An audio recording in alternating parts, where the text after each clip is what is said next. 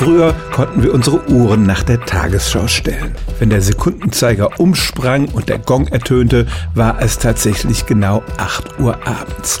Diese Zeiten sind vorbei, seit das Fernsehen komplett digital ist. Wir denken ja eigentlich, dass beim Digitalen alles immer besser und genauer wird, aber die digitalen Signale brauchen länger als die analogen und sie können durchaus unterschiedliche Laufzeiten haben.